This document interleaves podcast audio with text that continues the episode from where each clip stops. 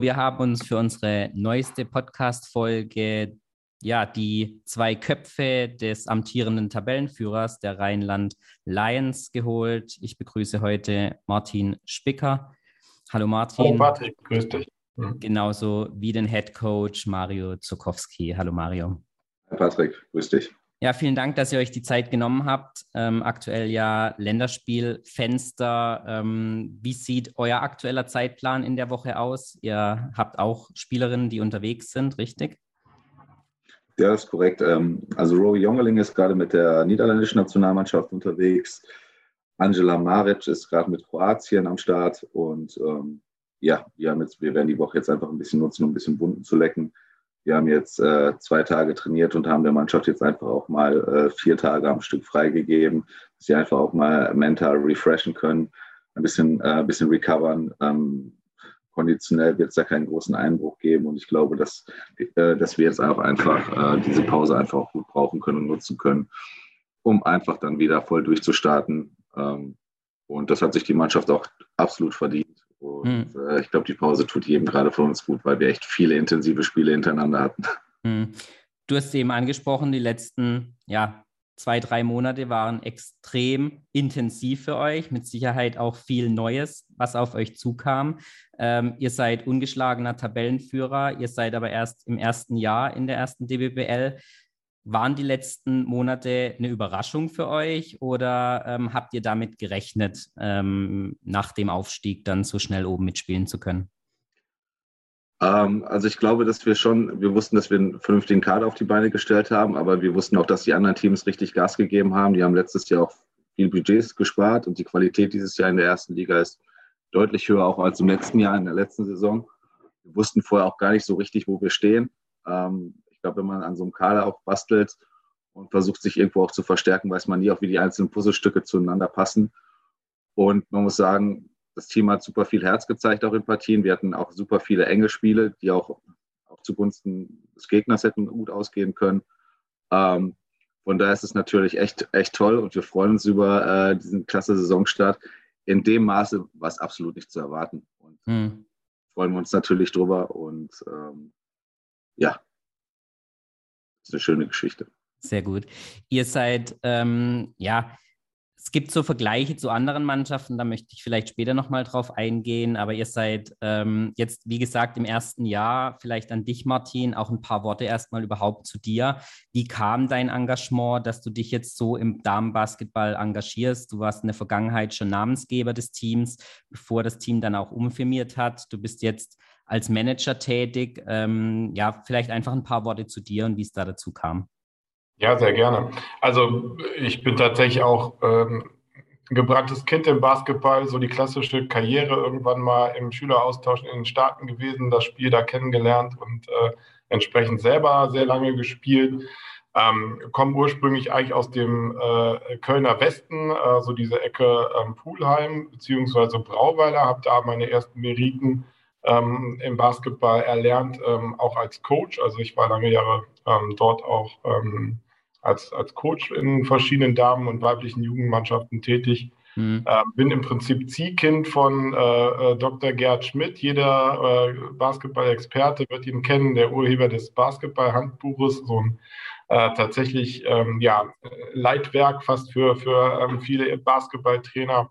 Und Klaus Zander war auch im Brauweiler, den kennt man ja noch aus dem Kölner ähm, Raum. Also das sind so ähm, Ziehväter gewesen, die mich so ein bisschen auf die, auf die Spur gebracht haben, irgendwo auch Richtung, ansatzweise Richtung Leistungsbasketball, wobei ich als Coach da auch nicht über die NRW-Liga rausgekommen bin, äh, am Ende ähm, dort dann schon beim TV Bensberg ähm, letztlich, als ich dann in den Kölner Osten gezogen bin, als Coach aktiv war.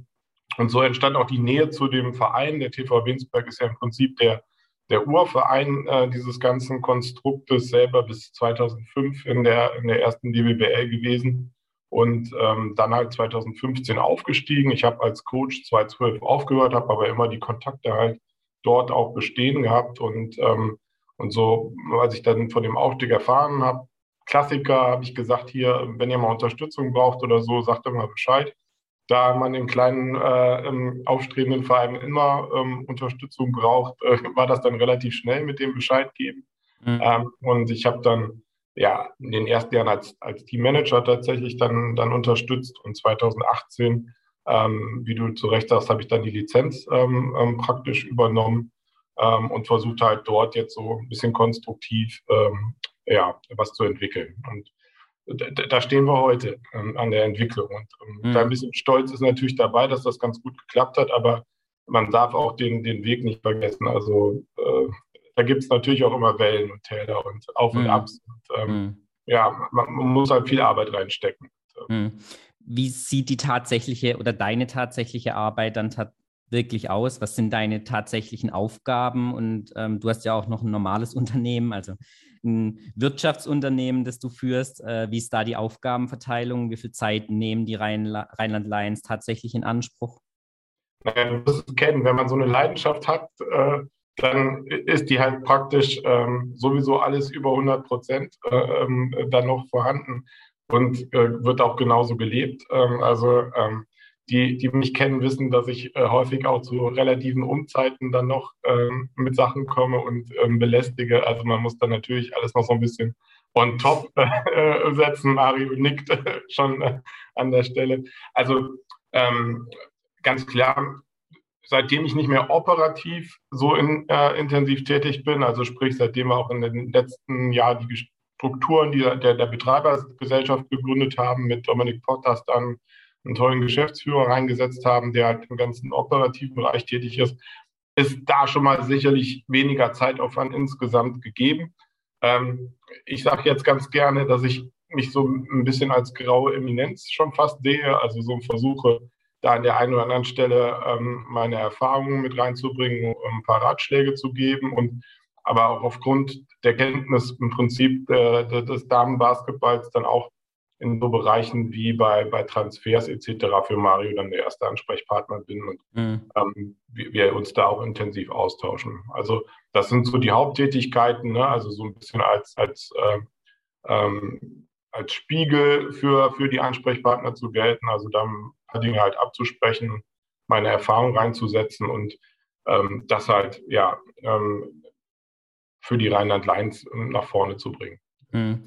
Ähm, ihr habt ähm, jetzt durch den Aufstieg natürlich auch Unterschiede. Wie unterscheiden sich vor allem der organisatorische Aufwand zwischen der zweiten und der ersten Liga? Wie drückt der sich aus und macht es schon einen sehr großen Unterschied für euch dann aus?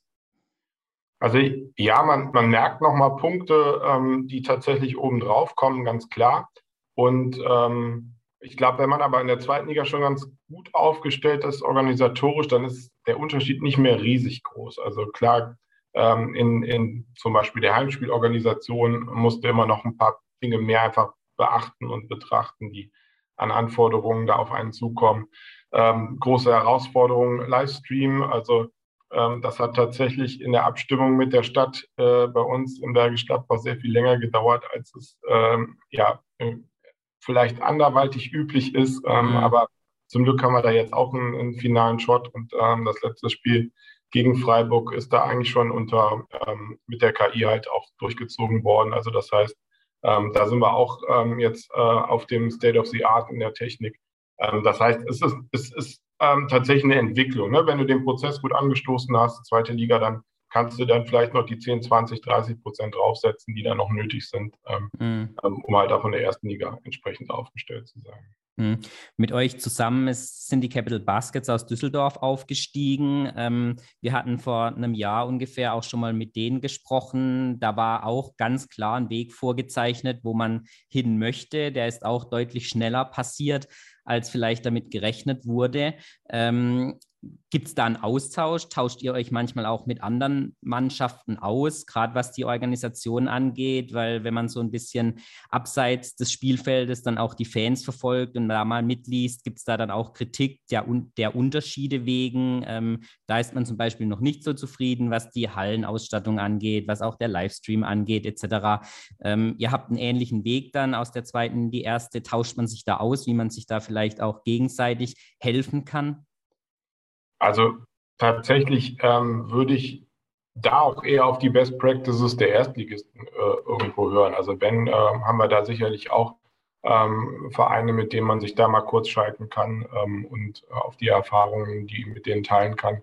und daraus lernen kann. Also, weil die einfach da schon mal durchgelaufen sind. Ne? Also da ist eher so in, in der Richtung Austausch, was nicht heißt, dass wir auch äh, mit Düsseldorf ähm, vor allem jetzt in diesem Jahr intensiven Austausch hatten, wo es halt darum ging, ähm, wie bringen wir das Zweitligajahr zu Ende. Ne? Also mhm. da, da gab es ja auch ähm, ja, intensive Diskussionen drüber und äh, da waren sicherlich auch die Kollegen aus Düsseldorf und wir federführend, um da eine vernünftige Lösung am Ende zu finden. Und da ist, da ist auch was passiert, was man echt nicht ähm, um, unterschätzen darf. Da hat tatsächlich die gesamte zweite Liga an einem Strang gezogen. Also wir haben da ähm, wirklich eine äh, einmütige Entscheidung getroffen und äh, uns super ausgetauscht. Ich glaube, das hat vor allem die Coaches, aber auch die Vereine in der zweiten Liga nochmal extrem zusammengebracht, äh, wie wir da zusammen diskutiert haben und, und halt zielorientiert versucht, Lösungen ähm, zu finden.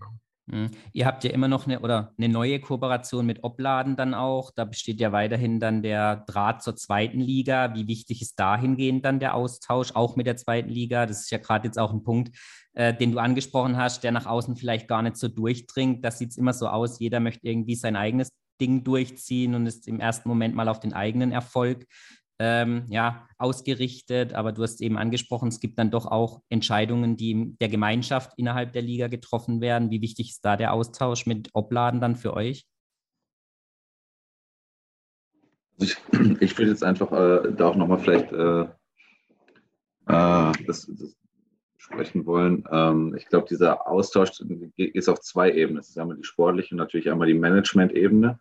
Ähm, zur Management-Ebene kann bestimmt Martin äh, dann noch mehr sagen, aber für uns jetzt, sage ich mal, im Gesamtkonstrukt ist diese Kooperation mit Opladen unfassbar wichtig und war auch ein Teil äh, ja, des, sag ich mal, des Gesamtprozesses oder der, der Gesamtvision. Da können wir vielleicht später nochmal drauf zurückkommen. Mhm. Ähm, aber vor allen Dingen jetzt auch diese Strukturen und diesen Kontakt zur zweiten Liga nicht zu verlieren, ist unfassbar wichtig, auch um einfach die, die deutschen Spielerinnen auch zu fördern, dass man kurze, kurze Wege hat. Wir leben hier wirklich in einem Ballungsraum im, im Rheinland ähm, mit Leverkusen, Köln, Bonn, wo unfassbar viel Potenzial ist. Und deswegen ist es umso wichtiger, um den Athleten auch wirklich jetzt auf der sportlichen Ebene äh, bestmöglich abholen zu können, ähm, diese Kooperation wirklich äh, wichtig. Und ähm, von Coaching-Seite aus besteht da ein reger Austausch. Ähm, ich telefoniere mit ähm, Grit Schneider, mit Bea Waffenschmied. Wir telefonieren mehrmals die Woche und stimmen äh, Inhalte ab und ähm, auch wo wir gerade den Athleten auch einfach an der Stelle abholen. Ähm, mhm. was, was, das Management dann an der Stelle betrifft, da kann vielleicht Martin noch mal was zu sagen. Ja, strategisch hast du das ja in dem Sinne schon ganz, ganz gut äh, erklärt und eingeleitet. Also das ist ja auch letztlich die Basis äh, für alles hier gewesen, dass wir gesagt haben, im, Rheinland ist so ein unfassbares Potenzial an, an guten Basketballern, an wirklich Vereinen, die äh, super Arbeit leisten. Ähm, ähm, sei es angefangen im, im, Kölner Westen von Hürth, die jahrelang echt wirklich ähm, super weibliche Jugendarbeit abgeliefert haben und immer noch tun im Zusammenhang jetzt auch mit den, mit den Rheinstars in den Konstrukten. Wenn wir in den Süden gehen, in Bonn und Röndorf ist, ist äh, schon seit jeher WNBL und ähm, äh, qualitativ hochwertige Jugendarbeit am Start und ähm, in Opladen ähm, sowieso als Aushängeschild und als langjähriger Zweitligist. Also das heißt, es war halt unfassbar wichtig, dass wir uns irgendwann mal an einem Tisch gesetzt haben und gesagt haben, wie können wir das Ganze sinnvoll irgendwo zusammen gestalten und und das funktioniert an der einen Ecke schneller, an der anderen länger. Aber das Wichtige ist, dass die Gesprächskanäle offen sind, dass wir halt äh, dort auch über ähm, vielleicht äh, frühere Befindlichkeiten uns hinwegsetzen können und sagen können, wir wollen nach vorne schauen und nicht zurück. Mhm. Und genau das haben wir, glaube ich, sehr gut geschafft, auch auf der auf der strategischen Vorstandsebene und ähm, da müssen wir noch äh, dran weiterarbeiten, aber also die Richtung stimmt absolut und ähm, ich glaube, das war das klare Ziel ähm, dieser Kooperation am Ende. Hm. Mario hat es eben jetzt schon angesprochen gehabt, äh, dieses ganzheitliche Konzept des Vereins und diese Vision. Äh, man liest es auch ganz oft in Artikeln von Spielerinnen bei Neuvorstellungen oder Weiterverpflichtungen. Sie waren von der Vision äh, des Vereins ja, angetan und haben sich dann schlussendlich dafür entschieden. Könnt ihr vielleicht da noch ein paar Worte dazu verlieren? Was steckt tatsächlich hinter dieser Vision? Also am Ende, am Ende des Tages nochmal, ähm, hat das Rheinland ein unfaires Potenzial an Spielerinnen. Also es gibt, äh, glaube ich, ich glaube, die BG Bonn hat im weiblichen Nachwuchsbereich mit Alba Berlin die meisten, äh, meisten äh, Teilnehmerpässe ähm, in ganz Deutschland. Köln ist in den Top Ten vertreten, Obladen in den ganz weit oben dabei. Also es ist ein riesen, riesen Pool an potenziellen Spielerinnen. Und das, das Ganze muss, muss irgendwo kanalisiert werden. Und ähm, dieses Potenzial verfällt, wenn nicht irgendwo auch ein Erstligist an der Stelle auch mit dabei ist in dieser Gegend. Mhm. Und ähm, die Vision ist es, wir haben versucht, ein Drei-Säulen-Konzept aufzubauen. Die erste Säule ist, dass wir die Möglichkeit bieten wollen, jungen Spielerinnen da abzuholen, wo sie von ihrem Leistungsstand gerade sind. Das heißt, BNB, Regionalliga, Zweitliga, Erste Liga, um ihnen die bestmögliche Förderung zu geben, um ihnen die Möglichkeit auch mit, dem, mit der Nähe des Standorts der Universität auch die Möglichkeit zu geben, Studium und Sport miteinander zu vereinbaren. Zweite Säule ist aber auch professionellen Spielerinnen, egal welcher Nationalität, deutsch, amerikanisch, europäisch. Es ist egal, auch die Möglichkeit geben, am äh, Peak ihrer Karriere die Möglichkeit zu bieten, an der Stelle auch abgeholt zu werden und dementsprechend auch das Leben eines professionellen Sportlers zu leben. Und die dritte Säule ist es, ähm, den Spielerinnen, die jetzt vielleicht, sage ich mal, im letzten Quartal ihrer Karriere sind, auch die Möglichkeit zu bieten, einen Übergang zu schaffen zwischen professionellem Sport und dem Einstieg ins Berufsleben. Und dieses Drei-Säulen-Konzept haben wir aufgebaut, haben dementsprechend auch ähm, auf Management-Ebene Kooperation ähm, geschaffen, die zum einen, wir, haben, wir arbeiten, ich glaube, Martin ist auch tiefer im Thema mit ähm, einer Unternehmensberatung mit Horbach zusammen, die dann auch die, die Spielerinnen dann dementsprechend auch ins Berufsleben einführt, die den Möglichkeiten gibt, Workshops, um einfach da auch diese Karriere weiter vorzubereiten. Und ja, wie gesagt, durch die Nähe zur Universität gibt es dann halt auch die Möglichkeit, Sport und äh, universitäre Ausbildung miteinander zu, ver, äh, zu verbinden. Mhm. Und natürlich auch das professionelle Leben. Und das ist ein grundsätzliches Konzept. Und dass wir bei Säule 1, sage ich jetzt mal, mit diesem, mit diesem Jugend, mit den Jugendspielern kommen, das passiert nicht von heute auf morgen. Wir haben jetzt angefangen, ähm, da in dem Bereich ähm, letztes Jahr waren die ersten Talente mit äh, Caro, Steffen, mit Alexa Hans, mit Greta Kröger bei uns im Kader, ähm, wovon Greta dann auch schon 20 Minuten fast im Schnitt in der zweiten Liga dann auch gespielt hat. Also es sind jetzt die ersten Steps von den ersten Talenten aus dem Rheinland, die jetzt langsam äh, da rangeführt werden, aber auch behutsam aufgebaut werden, um dann eventuell den Sprung von Säule 1 in Säule 2 dann auch irgendwann zu schaffen. Hm. Du hast die drei Säulen jetzt schon angesprochen. Sicherlich dann auch Gründe, warum eine Romy Bär oder eine Birte Team dann zu euch gewechselt sind, die ja schon eher am Ende ihrer professionellen Karrieren dann tatsächlich auch sind. Ähm, ein Part eures Teams sind ja aber auch die ausländischen Spielerinnen. Wie überzeugt ihr die dann tatsächlich zu euch zu wechseln? Ihr habt natürlich im Vergleich zu anderen Städten, die vielleicht ein bisschen kleiner sind, einfach schon die Attraktivität der umliegenden Städte. Ähm, aber wie gewinnt man dann so eine Wörz zum Beispiel, die dann ja jetzt auch als Topscorerin der Liga vorne ran marschiert? Also ich glaube, ganz wichtig ist, ähm, wenn man jetzt in diese Säule 2 dann auch hineinschaut und ähm, darüber spricht, dann auch diesen Spielerinnen professionelle Aspekte bieten zu wollen, muss man halt, wenn man in Deutschland ist, wir, können halt nicht theoretisch mit, mit äh, mit Gehältern wie in, in Frankreich, in Spanien, wie in Russland oder und so weiter und so fort oder in Italien halt mithalten. Man muss andere Aspekte bieten. Dazu gehört, wie du schon gesagt hast, natürlich erst eine gute Infrastruktur äh, mit der Stadt. Zweitens eine herausragende medizinische Infrastruktur.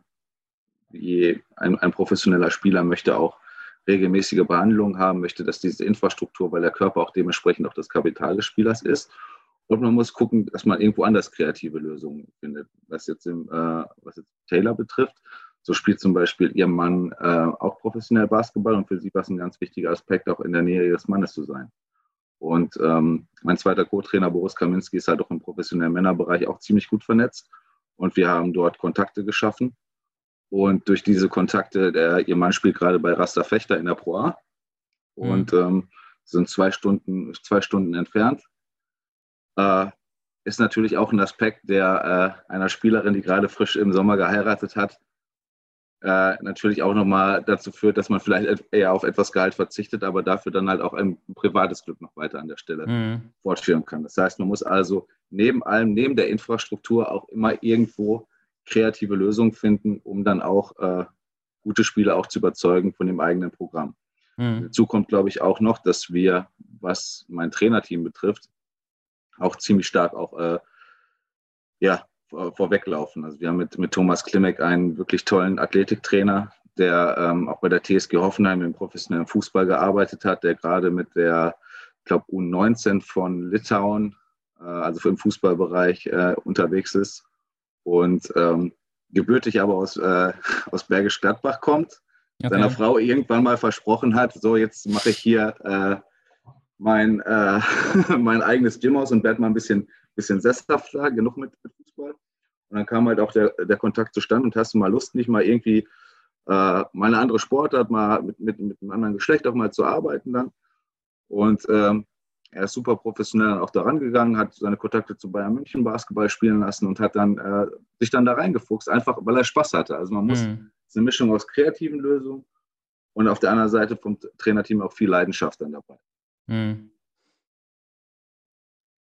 die äh, Management-Seite vielleicht noch ein bisschen beleuchten, gerade auch diese Punkte, die du angesprochen hast, die Kooperation mit ähm, Unternehmensberatungen etc., die vielleicht die Spielerinnen dann auch äh, vorbereiten. In meinen Augen, ich selbst habe Sportmanagement studiert, ich kenne die Strukturen auch ein bisschen.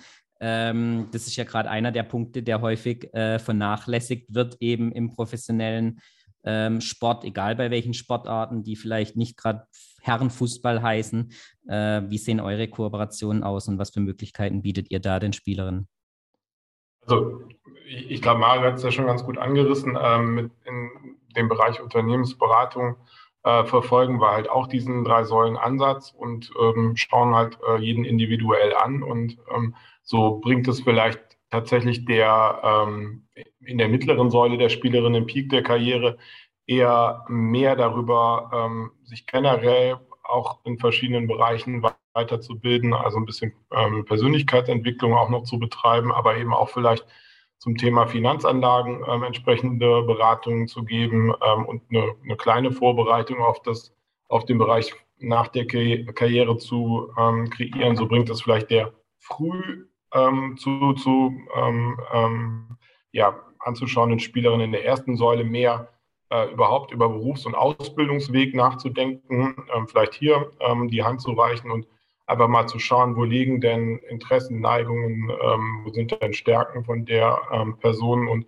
ähm, dann halt auch Empfehlungen geben zu können, ohne dass das natürlich letztlich dann eine Verbindlichkeit bringt. Und ähm, in der letzten Säule war es, ähm, du hast eben Birte Tim angesprochen, sie selber studiert Sportmanagement und ähm, so konnten wir dann halt auch eine, ähm, eine kleine Tür aufmachen in einem, bei einem Unternehmen, welches in dem Bereich tätig ist und ähm, um da halt sich auch ähm, weiterzuentwickeln. Also das heißt, immer auf den individuell, auf die Person zu schauen, wo steht die gerade und was hat ähm, die für Bedürfnisse. Und ich glaube, also in dem Bereich, wo wir tätig sind, auch gerade bei, bei den deutschen Basketballern drinnen, ist es einfach super notwendig, genau darauf auch zu achten.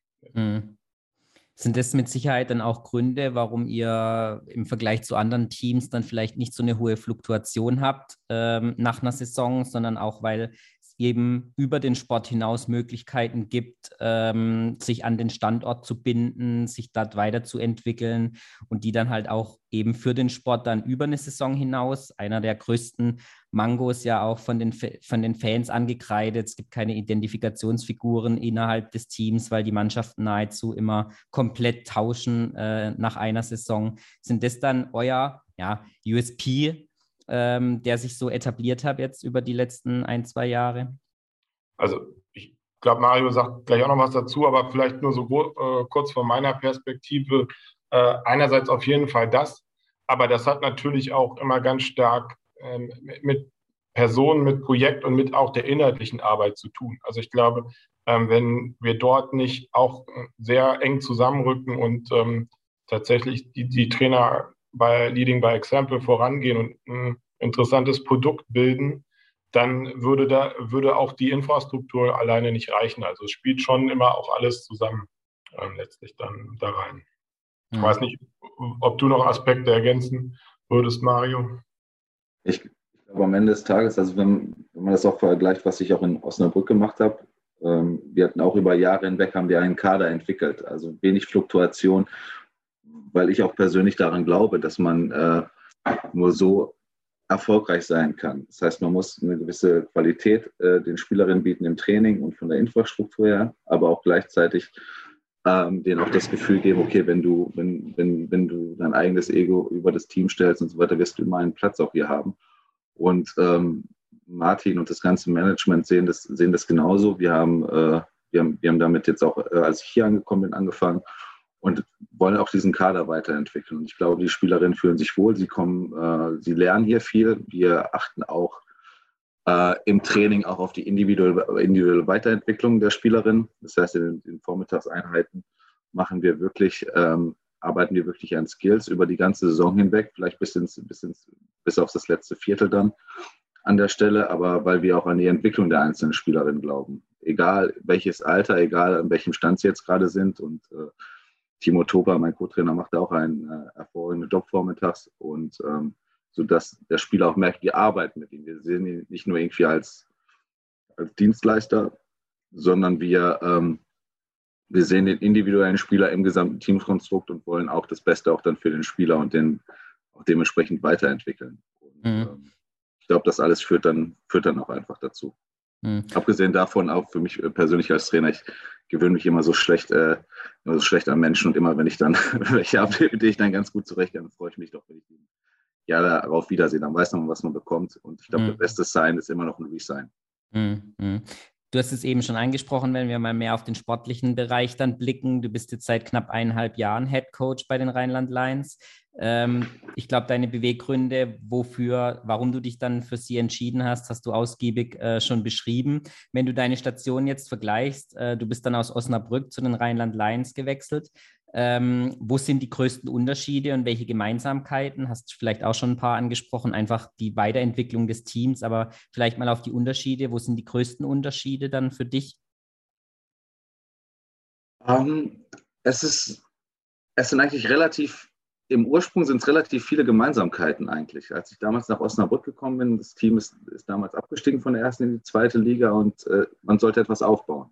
Wir haben über vier Jahre, in denen ich da war, haben wir viel aufgebaut. Wir haben die Akademie gegründet, wir haben die, äh, die zweite Mannschaft dann da hoch, wir haben die, die deutschen Spielerinnen entwickelt, wir haben kon kontinuierlichen Kader aufgebaut und haben Gesamtkonstrukt und Gesamtpaket geschaffen, ähm, was mittlerweile, glaube ich, auch in, in, Deutschland ziemlich, ziemlich gut etabliert ist und immer wieder äh, gute, talentierte Spielerinnen hervorbringt. Und ähm, das, das, das, war, das, das war toll. Und das, war, das, das ist jetzt war an dem Zeitpunkt, als ich aufgehört habe, auch an dem an dem Punkt, wo ich gesagt habe, okay, jetzt, äh, jetzt ist dieses Projekt auch für mich persönlich dann auch an der Stelle auch gut abgeschlossen. Mhm. Und das, diese Gemeinsamkeit und das Gleiche war dann auch, ähm, als ich jetzt zu den Rheinland Lions gekommen bin. Das, äh, wieder etwas aufbauen, wieder etwas entwickeln, ähm, quasi auf der grünen Wiese.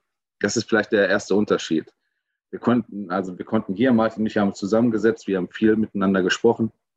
Er war offen für, für viele Ideen ähm, er hatte diese Vision. Ich habe versucht, die ein bisschen mit Inhalt zu füllen.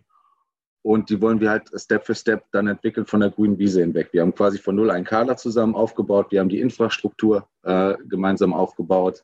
Ähm, Staff, alles quasi von null, während in Osnabrück natürlich schon viele Strukturen äh, geschaffen waren. Ähm, es ist ein Riesenverein mit ziemlich vielen Abteilungen. Und ähm, ja, wo man natürlich auch auf die Bedürfnisse der anderen Abteilungen auch mit eingehen muss, während wir jetzt hier quasi als äh, Betreibergesellschaft dann dementsprechend auch viele Entscheidungen etwas autarker und ein bisschen abgesonderter treffen können. Natürlich sind wir in Absprache mit, mit Vereinen und natürlich auch mit unseren Kooperationspartnern. Das jetzt mal außen vor, aber viele sportliche Dinge können wir wirklich auf einem kürzeren Dienstweg dann auch einfach dann besprechen. Und das hilft einfach, Prozesse zu beschleunigen oder mhm. Ideen und Visionen ähm, zu verwirklichen. Und Martin ist, ist super offen dafür. Wir haben viele konstruktive Gespräche, ja, teilweise auch dann noch sehr spät, aber das liegt auch daran, dass ich natürlich auch noch ein, ähm, einen anderen Job habe und ähm, da muss man sich halt die Zeit einfach nehmen, äh, die dann übrig bleibt. Die ist dann manchmal ein bisschen später. Mhm. Aber ähm, ja, das sind dann an der Stelle auch äh, wirklich Unterschiede. Mhm. Vielleicht noch kleiner Fun-Fact am Rande. Ähm, Mario weiß das auch. Äh, zu, zu, Beginn, also bevor wir uns kennengelernt haben, war ich jetzt nicht unbedingt ein äh, überzeugter Fan von ihm. Ähm, also ich sage jetzt mal so, ähm, da, da, hat natürlich dann das verlorene Nordfinale 2019 auch so ein bisschen mit zu tun gehabt und ähm, ähm, ne, diese Saison, wo wir auch ziemlich auf äh, die Mütze gekriegt haben von Osnabrück, ähm, bis, auf, bis auf ein Spiel. Ähm, aber, aber ich glaube, das ist auch das beste Beispiel. Da kann, kann sich, glaube ich, auch eine Gesellschaft irgendwie vielleicht ein bisschen was von abschauen, dass man über solche äh, Animositäten auch mal hinwegsteigt und das Gespräch sucht, jemanden versucht kennenzulernen und dann äh, tatsächlich auch mal jemanden richtig kennenlernt. Und mhm. ähm, ich glaube, daran tun, täten wir im Basketball auch gut, wenn wir äh, tatsächlich Leute mal persönlich versuchen einzuschätzen und nicht nur aus der Entfernung oder aus der ähm, ja, ähm, ja, Livestream-Perspektive oder Zuschauerperspektive. Und ähm, das hat bei uns ganz gut funktioniert und äh, ich glaube, jetzt, jetzt machen wir da einen ganz guten Job zusammen. Mhm. Und ist ja auch ein beliebtes Instrument der stärksten Konkurrenz, dann vielleicht einer der Köpfe weg zu engagieren. Hat, hat zumindest woanders auch schon geklappt, sagen wir so. Dazu muss man vielleicht sagen, dass äh, die Entscheidung ähm, mit Osnabrück schon im Weihnachten 2019 gefallen wurde und die haben die auch relativ äh, zeitnah danach auch veröffentlicht. Mhm. Und ähm, es war eher zufällig. Wir haben uns relativ spät im Mai, es kam ja die Corona-Unterbrechung, haben wir uns einmal zusammengesetzt. Und äh, ich war auch mit anderen äh, Vereinen auch im, im Gespräch und ähm, also das war so nicht geplant. Äh, und äh, es war auch eher so ein, ich dachte, ja, gehen wir mal höflich mal zusammen essen. Und ähm, dann haben wir aber in diesem Gespräch einfach gemerkt, dass äh, wir im Kern, was, was, diese, was diese Vision und die Idee äh, betrifft, ziemlich schnell auf einer, auf einer Wellenlänge sind. Und mhm. ja, so kam, so kam das dann eher, eher zufällig. Okay. Ähm, du hast eben angesprochen gehabt, du hast auch noch einen Job. Äh, Kannst du da vielleicht noch ein bisschen näher was dazu sagen? Ja, ich, ich arbeite als Marketing- und Vertriebsleiter für ein Logistiksoftwareunternehmen. Äh, okay. Relativ äh, unspannend, glaube ich, äh, für den Zuhörer hier an der Stelle. Ähm, Aber einfach spannend, dass es eben nicht eine 100% Stelle dann eben für dich ist, äh, der Trainerjob, ähm, was ja auch vielleicht in anderen äh, Teams äh, eher dann an der Tagesordnung steht. Ja, das, das war aber auch vorher schon in, war vorher schon in Osnabrück so. Ich habe einen Arbeitgeber, der ist sensationell. Ähm, er erlaubt mir jedwede Flexibilität, ähm, die man sich nur vorstellen kann. Ähm, das war auch ein Grund, warum ich mich damals für das Unternehmen auch entschieden habe. Ähm, ich habe meinen Bachelor auch Sport studiert mit Schwerpunkt Management hinter einem Master in Wirtschaftswissenschaften. Mhm. Und so kann ich, ich, kann ich halt beide, beide Bereiche auch noch mit, mit betreuen. Ich habe einen hervorragenden äh, Co-Trainer mit Timo Topal, der äh, quasi die hauptamtliche Stelle begleitet. Ähm, es ist viel organisatorischer Aufwand, auch, auch für mich dann mit dem Management meiner Staff, aber es, wir haben eine sehr gute Vertrauensbasis. Wir stimmen uns über Inhalte regelmäßig permanent ab und wo der Athlet immer im Vordergrund steht und dann lässt sich das auch sehr, sehr, sehr, sehr, sehr gut vereinbaren. Hm mit deinem Wechsel von Osnabrück dann zu den Rheinland Lions bist du den Schritt in die erste Liga ja noch nicht gegangen. Äh, bei dir hat es dann ein Jahr länger gedauert. Ähm, was sind für dich persönlich die größten Unterschiede zwischen deinen Tätigkeiten in der zweiten und der ersten Liga? Hm. Ich glaube, die zweite Liga hat, ist etwas weniger athletisch, sage ich jetzt einfach mal, vom, vom, vom Prinzip her. Und man hat eine größere Spannweite an Teams. Wenn man jetzt dieses Jahr die erste Liga vergleicht, also jedes Wochenende muss jedes Team mit, mit Spannung agieren, muss konzentriert sein, muss vorbereitet sein, um erfolgreich zu sein. Und ähm, ja, während in der zweiten Liga dann wirklich äh, auch mal, äh, also wirklich eine hohe Heterogenität äh, an Teams auch äh, vorherrscht. Wenn sich die ersten vier quasi untereinander dann viele Spiele auf Augenhöhe haben, gibt es dann aber auch Spiele, die mit 30, 40 Punkten Differenz ausgehen, sowohl im Norden mhm. als, auch im, als auch im Süden. Und das spricht halt für diese große Heterogenität. Das heißt, man, man hat nicht jede, jedes Wochenende diesen, diesen, hohen, äh, diesen hohen Spannungsbogen.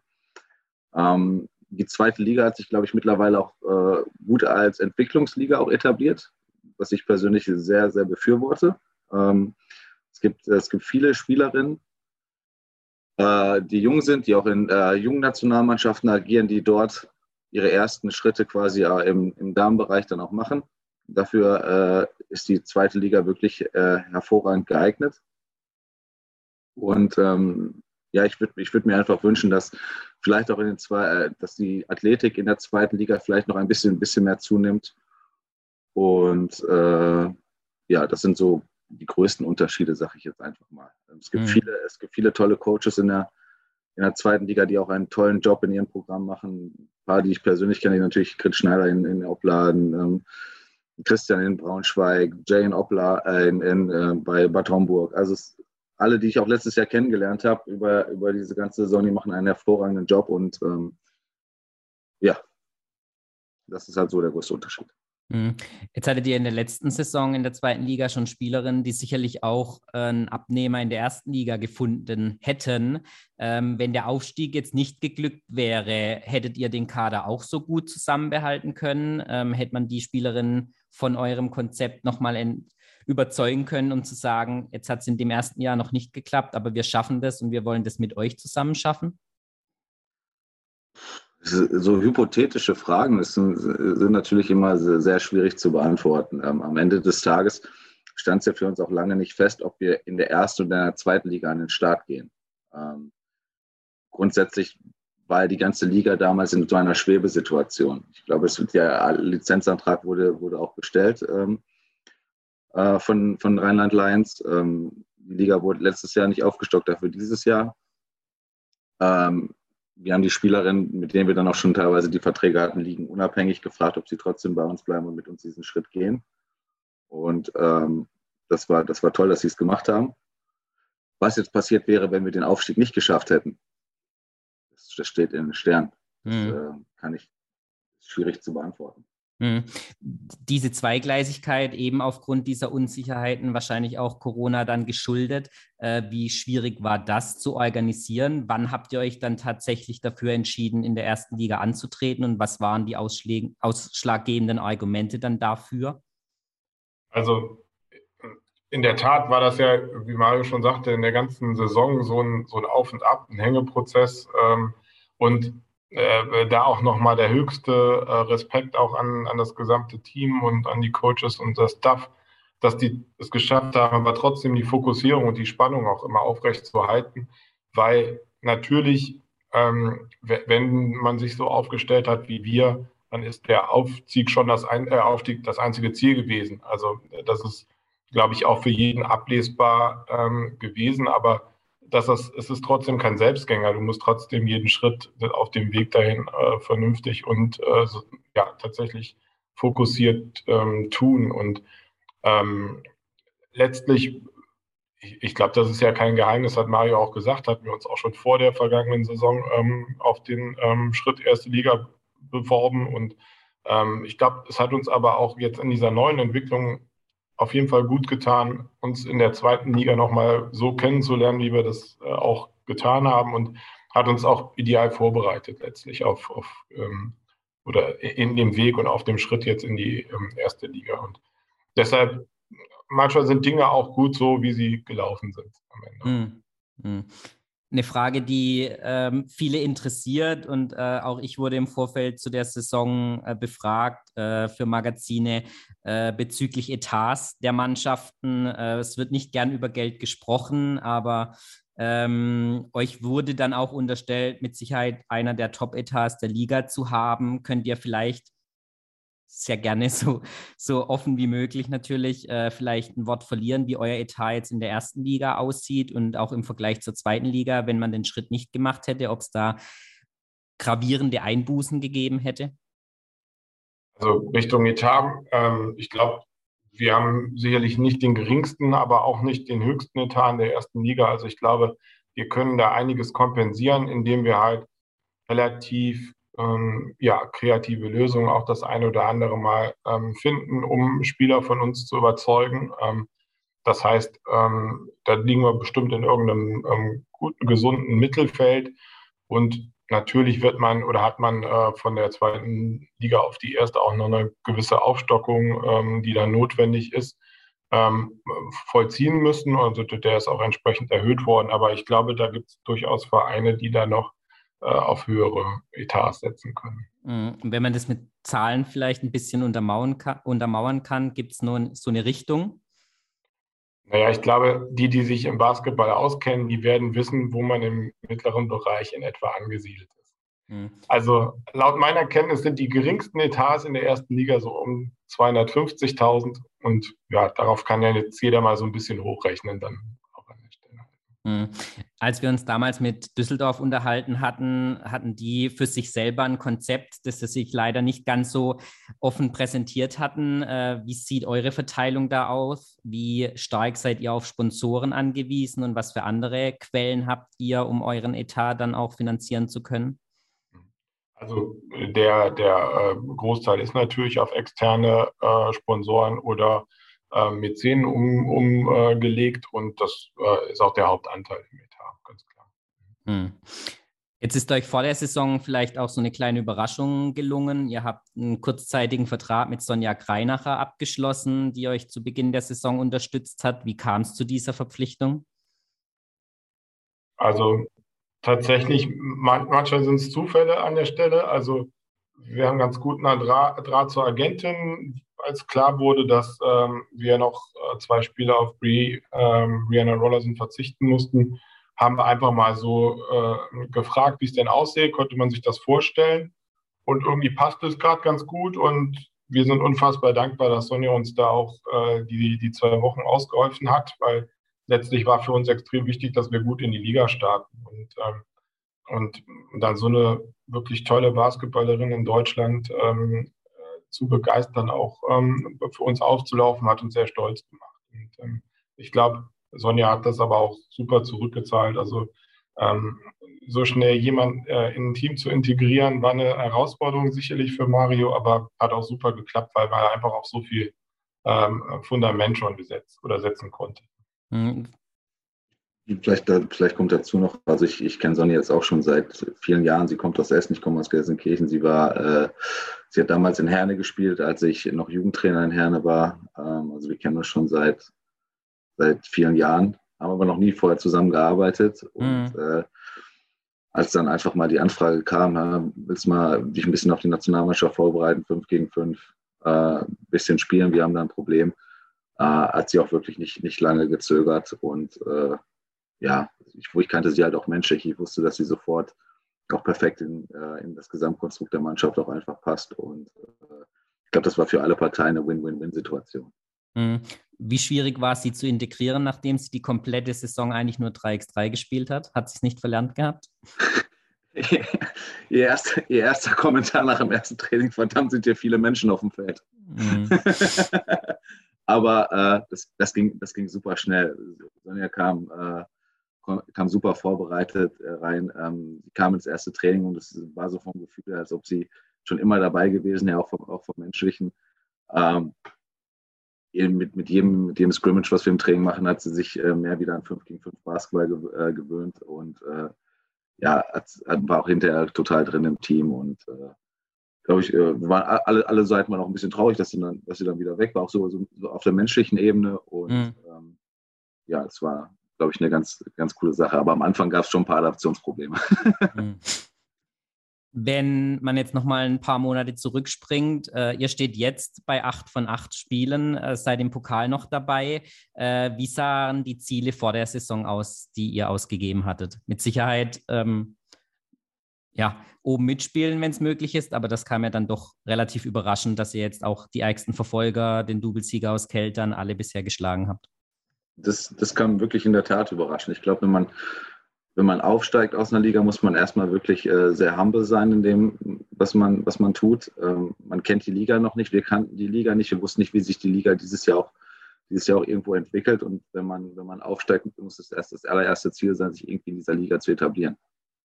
Und ähm, man wusste auch nicht wirklich, wie sich die anderen Teams aufstellen, wie sie viele neue Trainer, auch letztes Jahr gab es ja eine massive Fluktuation, sag ich mal, an, an, an, Trainern auch in der ersten Liga. Wie, wie stellen die neuen Trainer ihre Teams ein?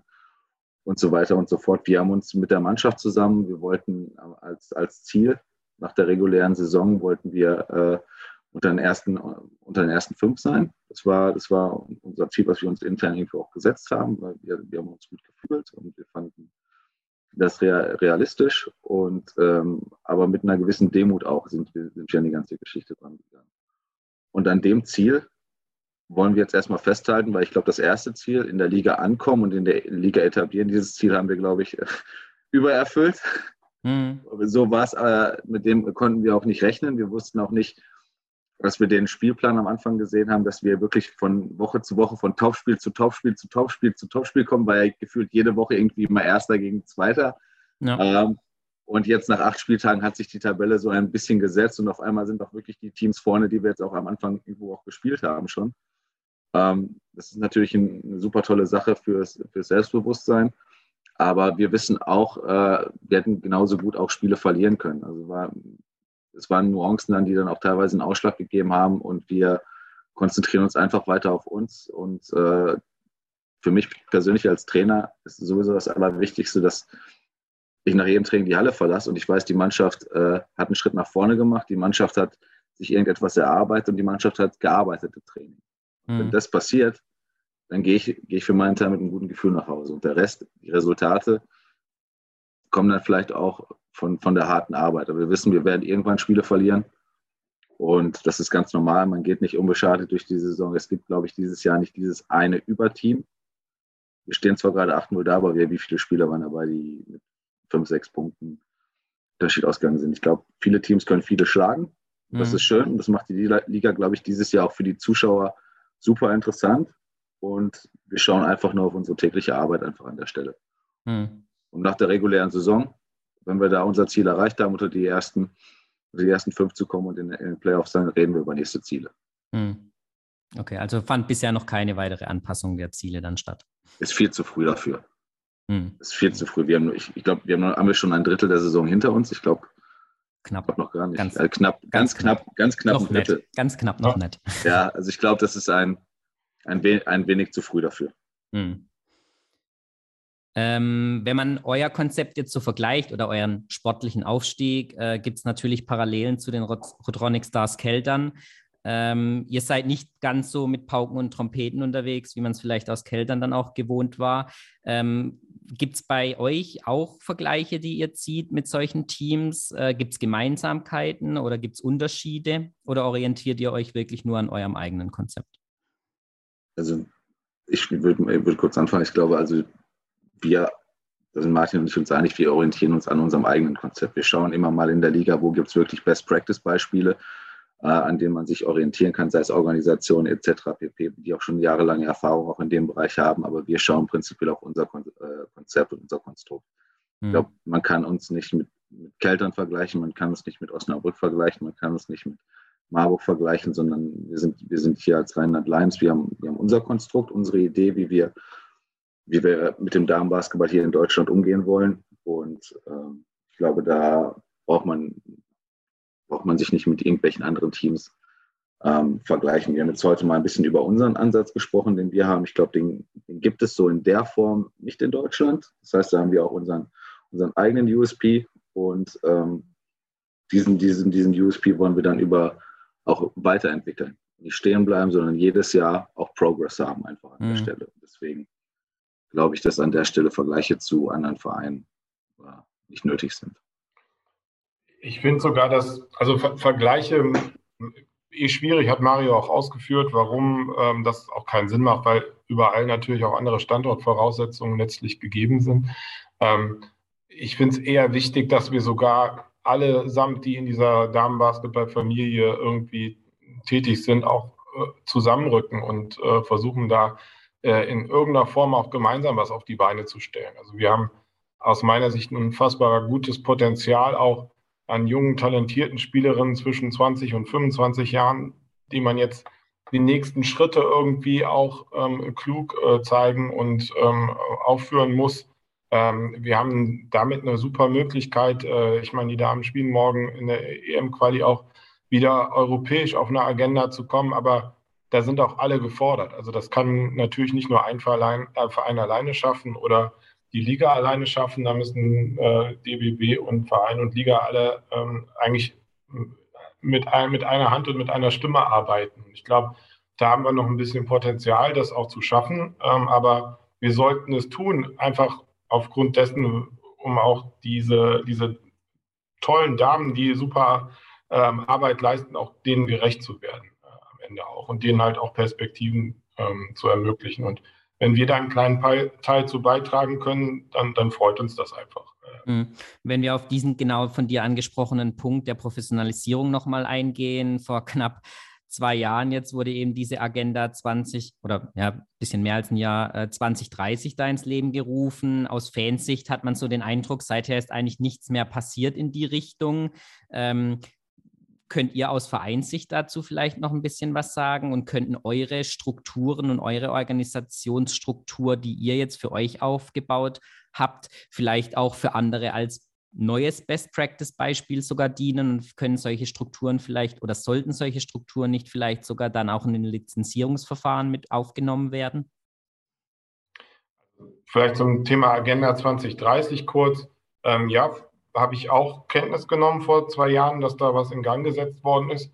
Ich glaube, wir sollten das schon noch äh, häufiger und regelmäßiger äh, etablieren und auch äh, im, tatsächlich diese Treffen, ähm, Treffen tun, weil wir verlieren einfach viel zu viel Zeit, wenn da zu lange Abstände zwischen sind. Und hm. von unserer Seite auch nochmal absolutes Signal, dass wir gerne bereit sind, auch in jeder Form zu unterstützen. Aber darf ich da gerade einhaken? Ja. Woran hakt es dann, wenn ihr jetzt als Verein sagt, natürlich, wir kennen nicht alle Meinungen aller Vereine bisher dazu, aber woran hakt es dran, dass es eben schon wieder zwei Jahre sind, die vergangen sind, ohne dass da groß etwas passiert ist? Also ich, ich kann jetzt nicht sagen, was da in anderen ähm, Ecken passiert ist. Ich weiß halt nur, dass äh, wir seitdem nichts mehr dazu gehört haben. Also um das halt so ähm, zu mm. formulieren. Also es, äh, bestimmt ist da irgendwas passiert, ähm, ähm aber letztlich ähm, sollten vielleicht ja auch alle, äh, die irgendwo daran beteiligt sind, dann auch in dem Prozess mitgenommen werden, um halt die größte Stärke zusammen auch, ähm, auf, den, auf den Weg zu bringen. Und ähm, vielleicht nur kurz auf dieses Best Practice Beispiel. Klar würden wir uns freuen, wenn, wenn andere diese Ansätze gut finden, aber letztlich muss das natürlich auch jeder für sich selber beurteilen, ob das der richtige Weg für den Standort dann ist. Mhm. Sicher auch eben standortabhängig, genau. äh, für alle gar nicht so eins zu eins umsetzbar. Aber gerade diese Förderung der Jugendmannschaften, äh, die auch in anderen Sportarten Teil vom Lizenzierungsverfahren sind, müssten die eurer Meinung dann mehr äh, ins Lizenzierungsverfahren aufgenommen werden, um überhaupt den gesamten Damenbasketball voranzutreiben? Also ich glaube tatsächlich, dass es noch nicht mal daran liegt, dass da zu wenig getan wird, weil ich glaube, wir haben schon ähm, ich kenne jetzt die genaue Zahl nicht, aber WNBL-Teams so viele wie nie. Also ich glaube, dass äh, da über die gesamte Fläche auch ähm, versucht wird, in die Richtung zu gehen. Ähm, ich glaube, am Ende ähm, braucht es dann schon irgendwie so pyramidenmäßig so ein, so ein Top-Down-Prinzip, ähm, das ähm, dann in alle Richtungen halt letztlich weitergetragen wird ähm, mit, mit dem gleichen Denk, mit der gleichen Denke, mit dem gleichen Ziel und wie ich eben sagte, dass man an einem Strang zieht. Und ich glaube, die Basis dafür ist gar nicht so schlecht gelegt. Ähm, wir müssen jetzt, glaube ich, da die nächsten Schritte gut, gut planen. Hm. Zum Abschluss hätte ich noch zwei Hörerfragen, die uns geschickt worden sind. Ähm, die erste geht eher in die sportliche Richtung. Ähm, Mario, du hast es eben schon angesprochen. Es fällt dieses Jahr auch schwer, sich auf Mannschaften vorzubereiten, gerade zu Beginn der Saison, weil viele Trainer gewechselt haben, viele Trainerinnen neue äh, Mannschaften haben. Ähm, spielen Schiedsrichter in der Spielvorbereitung eine Rolle für euch? Ah, das ist, das, ist ein, das, ist ein, das ist eine sehr gefährliche Frage. Das ist eine sehr, sehr, sehr gefährliche Frage. Mir ähm, weiter, was gefragt wurde. Ja, es ist, eine, es ist, eine, es ist eine sehr gefährliche Frage an der Stelle. Ähm, ich, zum Teil, also es gibt es zum Teil schon. Also wenn man, es gibt, es gibt einige wirklich tolle auch Schiedsrichter, wo du, wo du weißt, wenn, wenn die in die Halle kommen, welche, welche Linie sie vertreten, welche Linie gepfiffen wird. Das ist immer für eine Mannschaft und für einen Trainer dann auch immer eine sehr äh, angenehme Geschichte. Es gibt dann natürlich auch äh, manchmal auch einfach auch Spiele, wo äh, es dann schwierig wird. Schiedsrichter sind genauso Menschen wie auch, äh, wie auch Trainer, wie Spieler, wo es dann mal schwierig wird. Das ist halt kein, nicht, nicht, nicht sehr einheitlich dieses Jahr. Ähm, deswegen ist es auch schwierig, sich darauf äh, dann auch vorzubereiten. Aber ich weiß, dass jeder versucht, das, äh, seinen, seinen besten Job zu machen, wenn er am Wochenende in der Halle ist sowohl, sowohl Trainer von, von beiden Mannschaften, wie auch die Spieler, wie auch die beiden äh, Offiziellen, die dann das Spiel auch begleiten. Dazu vielleicht noch, ähm, jetzt wurde die neue App eingeführt für die Statistiken. Ähm, ändert sich da, ihr habt als Trainer, wenn es vollumfänglich dann mal durchgezogen wird, auch die Möglichkeit, da deutlich mehr Statistiken rauszubekommen, auch Wurfquoten deutlich besser präsentiert zu bekommen? Hätte das Einfluss auf euer Coaching während dem Spiel? Nutzt ihr das schon? Nutzt ihr es vielleicht auch in irgendeiner Form dann in der Nachbereitung, in der Vorbereitung für die neuen Spiele dann schon? Also wir arbeiten mit Instat gerade auch zu, äh, zusammen, also auch, was die Spielvor- und Nachbereitung dann betrifft. Das heißt, äh, jeder, der mich kennt, der weiß, dass ich auch Wert auf ein paar Zahlen lege und auf Daten und auf Fakten. Und äh, das ist ein ganz wichtiges Analysetool auch äh, sowohl für die Performance meiner eigenen Mannschaft als auch natürlich äh, für die Vorbereitung auf den Gegner. Mhm. Und ähm, wenn dann, sag ich mal, die, diese Applikation vollumfänglich dann mal äh, bereit steht und auch funktioniert und äh, man wirklich diesen Pool an Daten bekommt, dann glaube ich, dass es einen äh, sehr hohen Mehrwert hat für die, für die Professionalisierung, für Hilfestellung während des Coachings, die uns als Trainern als, als tolles Tool dann auch zur Verfügung steht. Hm. Die zweite Hörerfrage befasst sich mit dem ja, dominierenden Thema der letzten zwei Jahre mittlerweile schon, eben Corona. Ähm, über ein Jahr keine Zuschauer in den eigenen Hallen. Ähm, jetzt zur neuen Saison wurden wieder welche zugelassen. Hygienekonzepte gab es von der Liga, wurden dann in den Vereinen auch umgesetzt, teilweise auch unterschiedlich, aber umgesetzt. Ähm, wenn ihr die Entscheidung hättet, äh, auch im Blick auf die aktuelle Situation dann jetzt wieder und wählen könntet, äh, würdet ihr euch für 2G oder 3G entscheiden? Unabhängig natürlich, die Spielerinnen werden regelmäßig getestet. Ähm, fühlt ihr euch aber an den Spieltagen wohl in der aktuellen Situation oder spielt es für euch gar keine so große Rolle? Also ich glaube, dass sich da schon auch aufgrund der Erfahrung des letzten Jahres ein ganz guter Prozess etabliert hat und äh, man auch äh, die Knackpunkte hinsichtlich Hygiene und Sicherheitsmaßnahmen kennt, auf die zu achten ist. Ähm, ähm, also da haben, glaube ich, äh, alle auch schon jetzt ihre Erfahrungen gemacht. Ähm, ich glaube, das 2G, 3G-Thema ist nicht nur bei uns äh, ein Riesending gerade, sondern wird natürlich auch auf allen Ebenen absolut diskutiert.